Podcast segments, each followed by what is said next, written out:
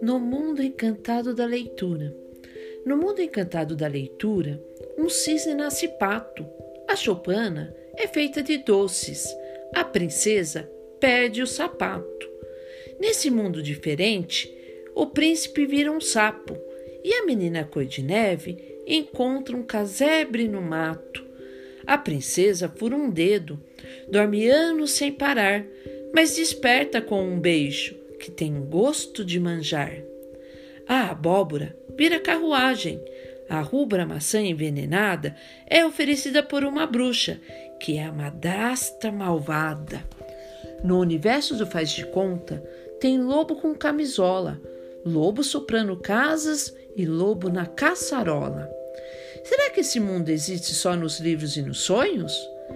É para lá que eu quero ir, para ter dias bem risonhos.